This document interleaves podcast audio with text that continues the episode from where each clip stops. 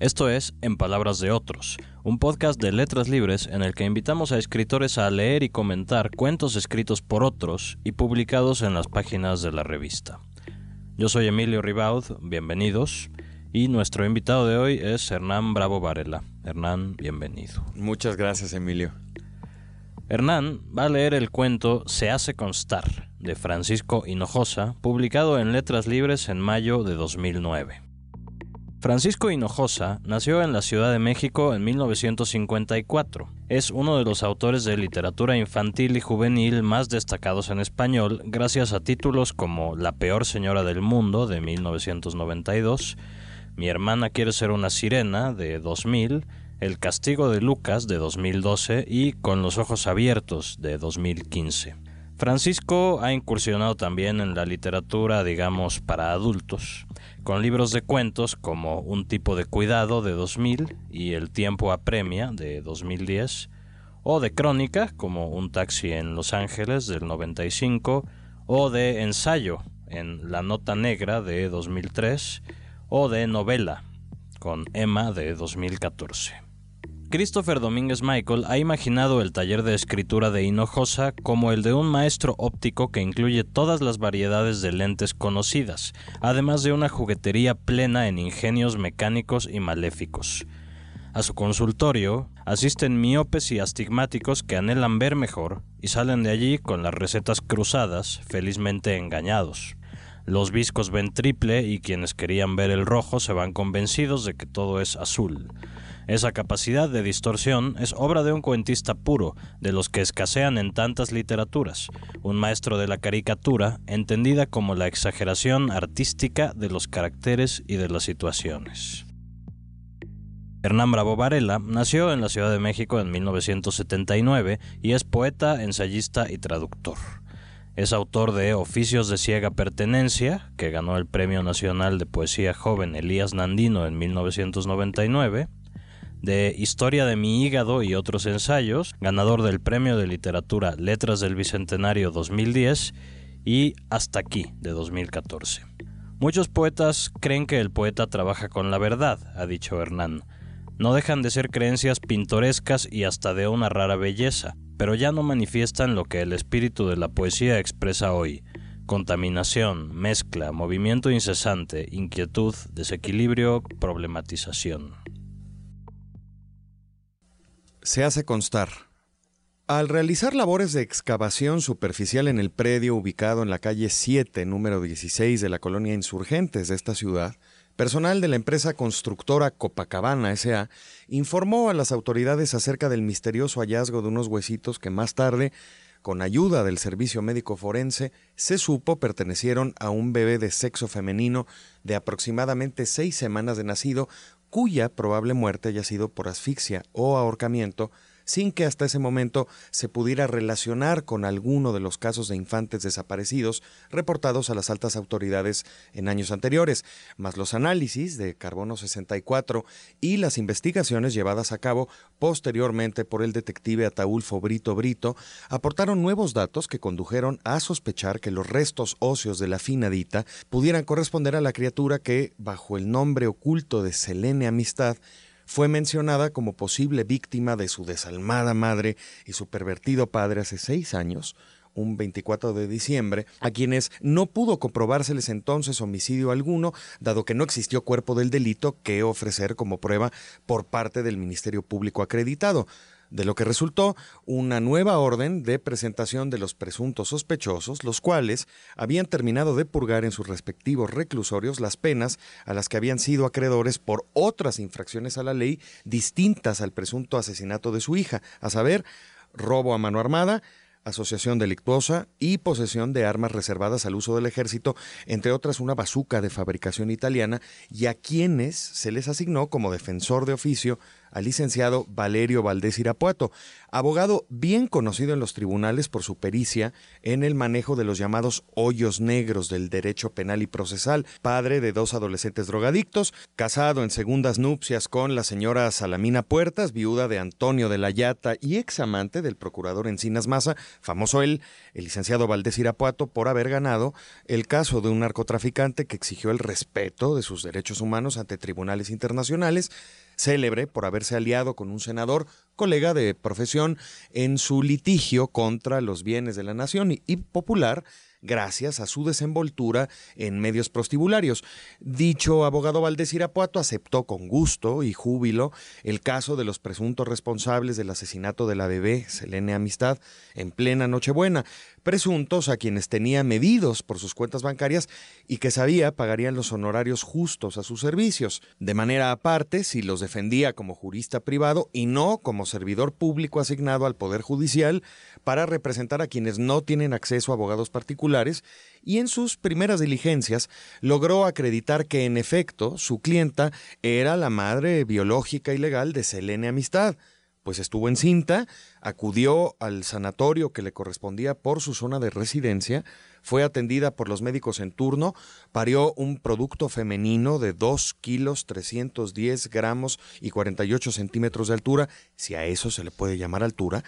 Dio el pecho a la bebé a pesar de que la política del hospital se inclinaba por la fórmula lactante, se hizo acompañar de quien dijera ser su amacio y por lo tanto progenitor del fruto humano en cuestión, y abandonó el nosocomio no sin antes haber convocado al registro civil asentado en dicha policlínica para llevar a cabo los trámites de ley que otorgan ciudadanía a los nuevos pobladores del país, con sus respectivos derechos y obligaciones, teniendo como testigos a una enfermera de apellido árabe el primero y español el materno, y a un transeúnte de oficio joyero que un mes más tarde falleciera en un accidente aéreo con dicha documentación. En la mano, el abogado Valdés Irapuato levantó un acta en la que se daba cuenta de la desaparición de la pequeña Selene Amistad, acta que no había sido levantada antes de que los padres fueran sospechosos del infanticidio, dada la inexistencia del cadáver, y que luego, en las audiencias, representaría un argumento a su favor en el juicio. Y habiendo concluido con dicho procedimiento, presentó demanda contra la constructora Copacabana S.A. por haber incurrido en irregularidades internas al denunciar como hallazgo de relevancia ante la autoridad los huesitos de un ser humano de pequeña complexión cuando el procedimiento interno de la empresa, según consta en el manual de operaciones vigente, indica que quienes hicieron el hallazgo debieron informar primero al órgano de control interno antes que a las autoridades federales, hecho que inculpa a los señores Abundio López Iñárritu, alias el buitre, y a la señora Marta Isabela Ramena, conocida como la Bestia, ambos pertenecientes al grupo de supervisores B de la constructora, como infractores de las normas aprobadas por la Secretaría del Trabajo y firmadas por los representantes sindicales en el contrato colectivo de trabajo, luego de lo cual el defensor Valerio Valdés Irapuato solicitó ante la instancia judicial la suspensión acusatoria de sus clientes, que ya para ese momento, desconfiados y temerosos, tomaron las previsiones necesarias y se dieron a la fuga con la mira puesta en una isla del Caribe, pero realizada de manera inoperante, ya que fueron reaprendidos como fugitivos y no como presuntos filicidas en el aeropuerto de una ciudad colonial famosa por sus iglesias del siglo XVII y llevados en helicóptero de ocho plazas a las oficinas centrales de la Procuraduría para ser interrogados en calidad de contrademandados por el buitre y la bestia,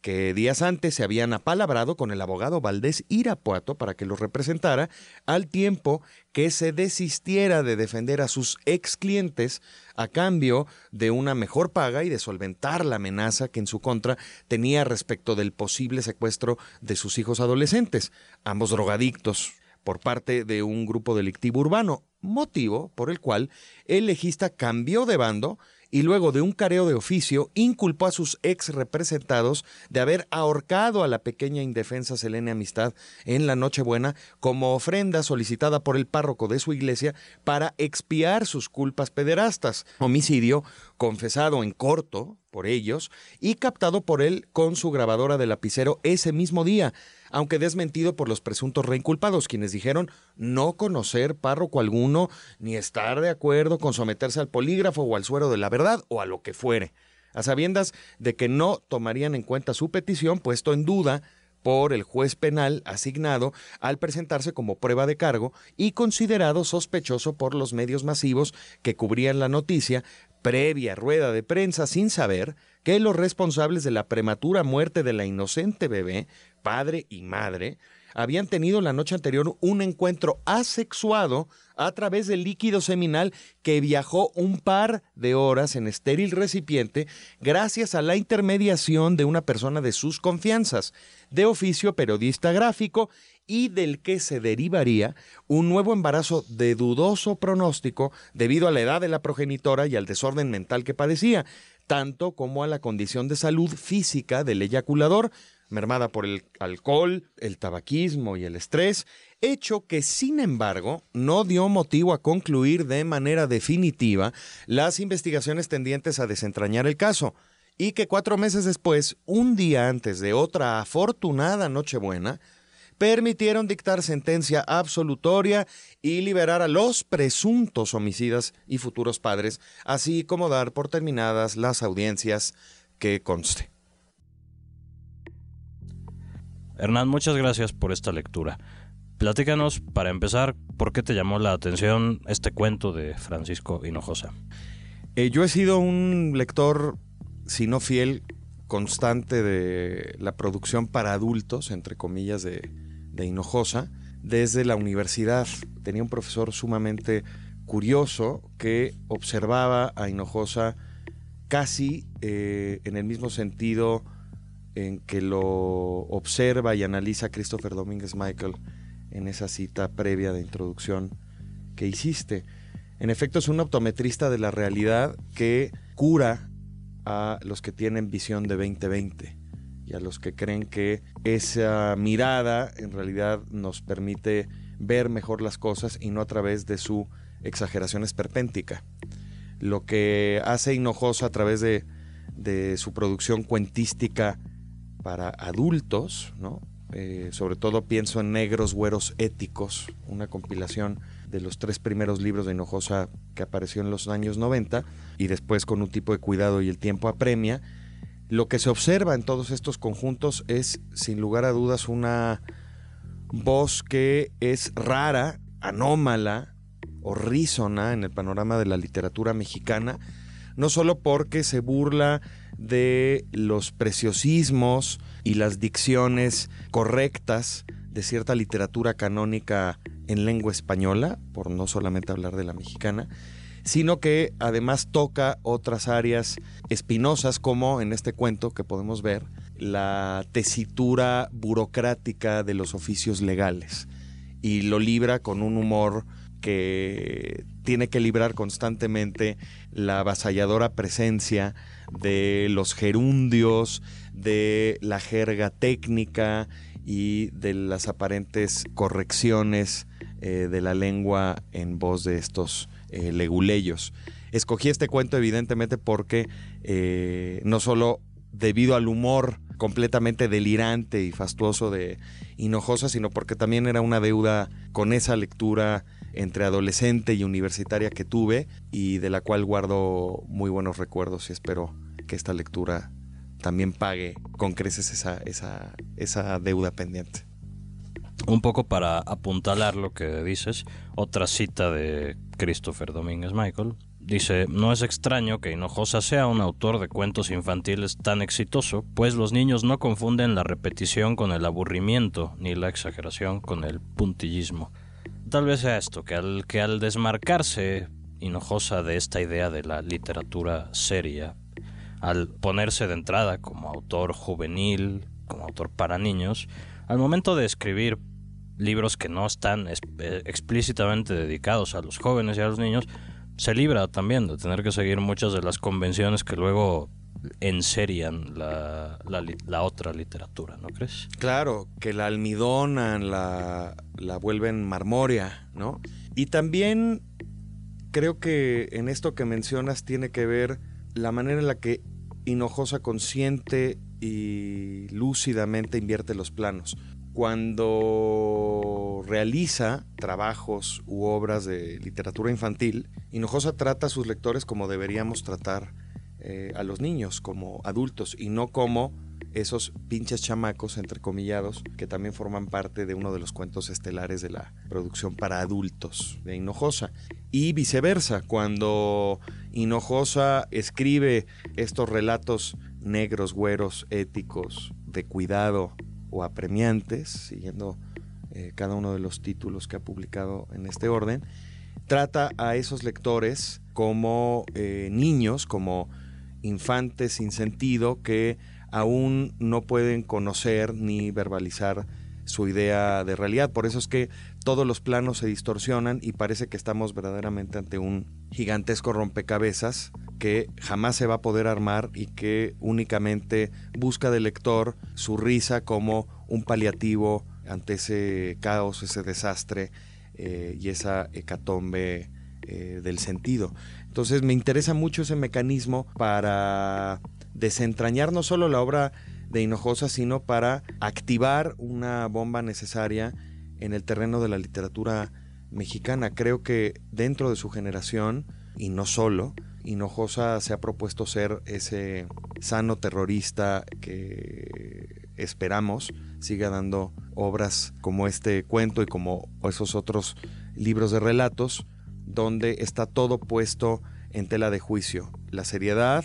la verosimilitud, la corrección, las buenas costumbres y las buenas formas de la literatura mexicana. Este cuento es un desafío para la lectura, no solo en voz alta, digo, es un cuento que no tiene puntos y si se pretende leerlo como está escrito, pues necesita uno bastante aire, como, como ya hiciste la, la demostración en tu lectura. Pero además también es un desafío leerlo en voz baja. Viene a cuento lo que decías, es un rompecabezas, es una historia dentro de otra historia, dentro de otra historia. Seguir toda esa historia a la velocidad a la que lo tienes que estar leyendo tiene su grado de complejidad. Totalmente, es un grado olímpico, es una carrera con obstáculos porque a Hinojosa le interesa sembrar esas bombas de humo, esos puentes en falso, esas puertas condenadas o escaleras que van a ninguna parte, como una estrategia literaria sumamente eficaz, creo yo, desde otra perspectiva, no desde la no desde el consenso de los lectores que buscan un, un page turner, sino que buscan verdaderos desafíos y retos a la hora, a la hora de leer. Esta estrategia está eh, repetida y se puede ver en muchos cuentos de Hinojosa. Eh, recuerdo la de un investigador privado en Informe Negro, por ejemplo, en la que todo el, ampuloso lenguaje técnico de los investigadores privados que redactan informes está por supuesto trastocado por la imaginación negra de Hinojosa. Este cuento es otra comprobación de un nuevo salto cuántico respecto a estas otras voces que él incorpora y que no teme pasar por esta retórica pedregosa, detestable de los escritorios públicos, de los informes eh, legales y creo que el lector se dará muy bien cuenta de todos estos múltiples planos y sabrá acomodarlos en su respectivo nivel y acomodarlos como una matrushka, ¿no? revelando más y más capas de sinsentido que curiosamente al final del texto lo devuelven al lector a una idea de orden pese a todo ese caos y desequilibrio que se hace constar aquí. Lo que sucede en el cuento, tal vez resumiendo, es, bueno, durante una construcción se encuentran unos restos humanos que pertenecen a un bebé y a partir de esto se recrea todo el caso de la desaparición de ese bebé, que involucra a una pareja, que involucra a un abogado que primero los defiende y luego los traiciona a cambio de dinero. Eh, bueno, en una entrevista que Hinojosa dio en 2010, cuando salió El tiempo apremia, que es el libro de cuentos en el que está incluido este cuento, explicó, la idea que tuve con El tiempo apremia fue abordar esas historias verdaderas que cuando se platican parecen cuentos. Y en esa misma entrevista explica cuál es el origen de Se hace constar, que es la historia de Gloria Trevi. Dice Hinojosa, vimos como una cantante que quería lanzarse como presidenta de México cae a un barranco y llega al extremo de ser acusada de matar a su propio hijo. Todo esto es lo que retomo y hago una especie de acta judicial para que se conozca su historia. Es como un apunte, es como un epílogo a la historia de, de Gloria Trevi y es interesante que a final de cuentas retome estos grandes acontecimientos y los redacte de una manera que ya no dependen del acontecimiento, pero que son perfectamente entendibles. Los hechos verídicos son en realidad el epílogo de la producción literaria de Hinojosa. Más de uno de los relatos nos, nos devuelven a hechos puntuales o nos remiten a situaciones cotidianas, a pasajes de la nota roja y de, cierta, de cierto periodismo teñido de cierto amarillo, ¿no? Pero lo que es muy interesante en, en, Hinojosa, en efecto, es cómo transforma ese horror del espectáculo cuando seguimos todos morbosamente el caso del clan Trevi Andrade en los años 90 y cómo toda esa caída, todo ese horror eh, y miseria humana que contenía la noticia nos mantenía en vilo en la televisión, en el radio o en los periódicos. Lo único que hace Hinojosa es capitalizar morbosamente esas noticias, incorporarlas a un terreno de ficción que sospechosa y escalofriantemente es más real en su texto que fuera de él en la vida cotidiana que nos ocupa. Y qué interesantes polos que sea, de nuevo, un, un autor capaz de escribir este tipo de cosas y capaz de escribir cuentos para niños.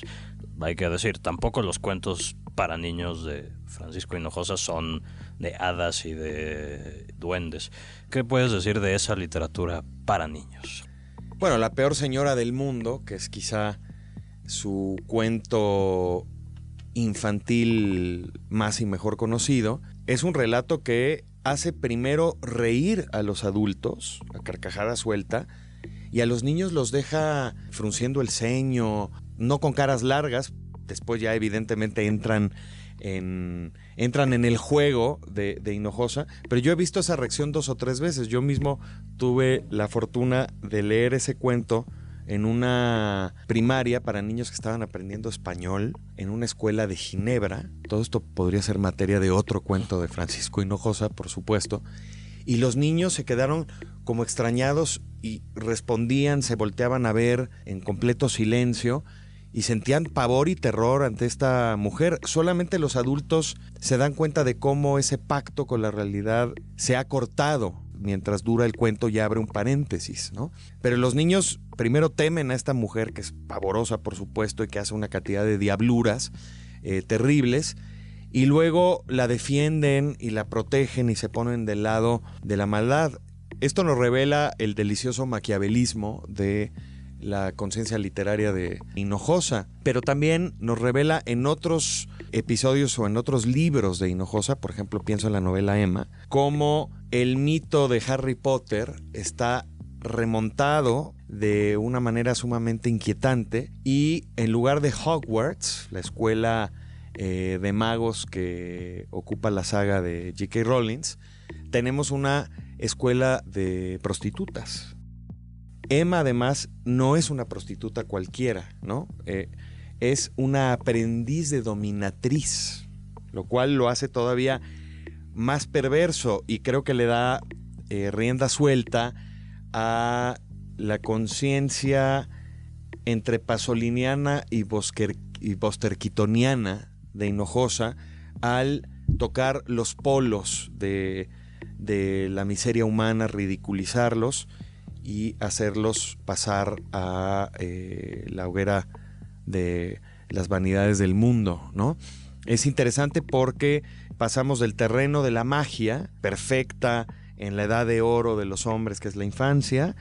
a una escuela de dominatrices donde se ha perdido, eh, digamos, los valores de la imaginación y las buenas costumbres que podíamos haber visto en Hogwarts, por ejemplo. Entonces, pasamos de Harry Potter a American Horror Story de alguna manera, o Mexican Horror Story, sin un gramo de glam, sin elegancias impostadas, más bien tocando una y otra vez la llaga abierta de esas eh, heridas sociales, psíquicas, eh, sentimentales y espirituales de eh, los lectores mexicanos y latinoamericanos. Apelar directamente a los horrores y atavismos de nuestra propia idiosincrasia a través de su exposición y sobre exposición. Entonces, en realidad más estaría más cerca del desencanto de los lectores adolescentes o jóvenes que ya ven esa etapa de eh, lectores niños con Harry Potter como una especie de evolución natural de su educación sentimental. Y eso es sumamente interesante porque además nos revela de alguna manera el porvenir de ese héroe mítico o de los superhéroes míticos que no queremos ver porque terminan con el último punto del cómic o de la saga de animes o lo que sea. Hinojosa se atreve a ir más allá, digamos, abre un epílogo, como tú lo mencionabas, ¿no? A ese eh, y vivieron felices para siempre o continuará o el mito de que las sagas siguen eternamente por los siglos de los siglos, detenidas en un momento histórico determinado. Cito otra entrevista de Hinojosa, dice que le da igual escribir historias para niños que para adultos. Entre ambos segmentos hay puentes que los ligan y un claro ejemplo de ello es el humor, que funciona a la perfección para los dos públicos. Es un poco como corolario de lo que venimos diciendo. Yo diría, además del humor, hace la misma operación en ambos casos. Eh, a los a los cuentos para niños les quita la ingenuidad forzada de Disney y a los cuentos de adultos les quita la solemnidad. Sí, el trasvase o el crossover es muy interesante, porque es un travestismo sumamente calculado de los géneros y también de los públicos y de las conciencias lectoras. Esa inversión resulta todavía más curiosa eh, en los escritores mexicanos porque no solo se toman en serio su papel, sino se toman en serio la búsqueda o la consecuentación de su propio estilo. Y creo que Francisco Hinojosa nunca pierde de vista que en realidad el estilo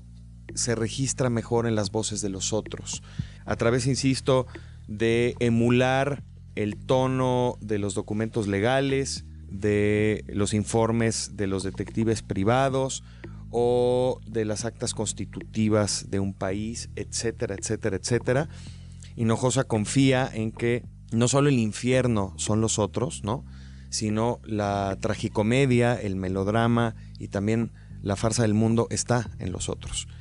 Y también de alguna manera su posibilidad, que el estilo sean los otros, también permite que él se mueva en tantos registros y no deje de ser él. Y creérsela menos al mismo tiempo. Asumir con mayor soltura, con mayor irreverencia, no solo los logros alcanzados, sino discutir o poner en la palestra qué es la voz narrativa. ¿Realmente se conforma de lo que yo pienso o se conforma de todos aquellos aparentemente extraños y anónimos que también me conforman y que consolidan en buena parte los registros que quiero tocar? ¿No soy yo también ese abogado al que estoy tratando de criticar por su extraordinaria corrupción. No soy yo parte de una sociedad en la que conviven estos padres desalmados que también son acusados de asesinarla cumpliendo un ritual para purgar culpas de pederastia. O sea, si yo soy capaz de concebir tales insentidos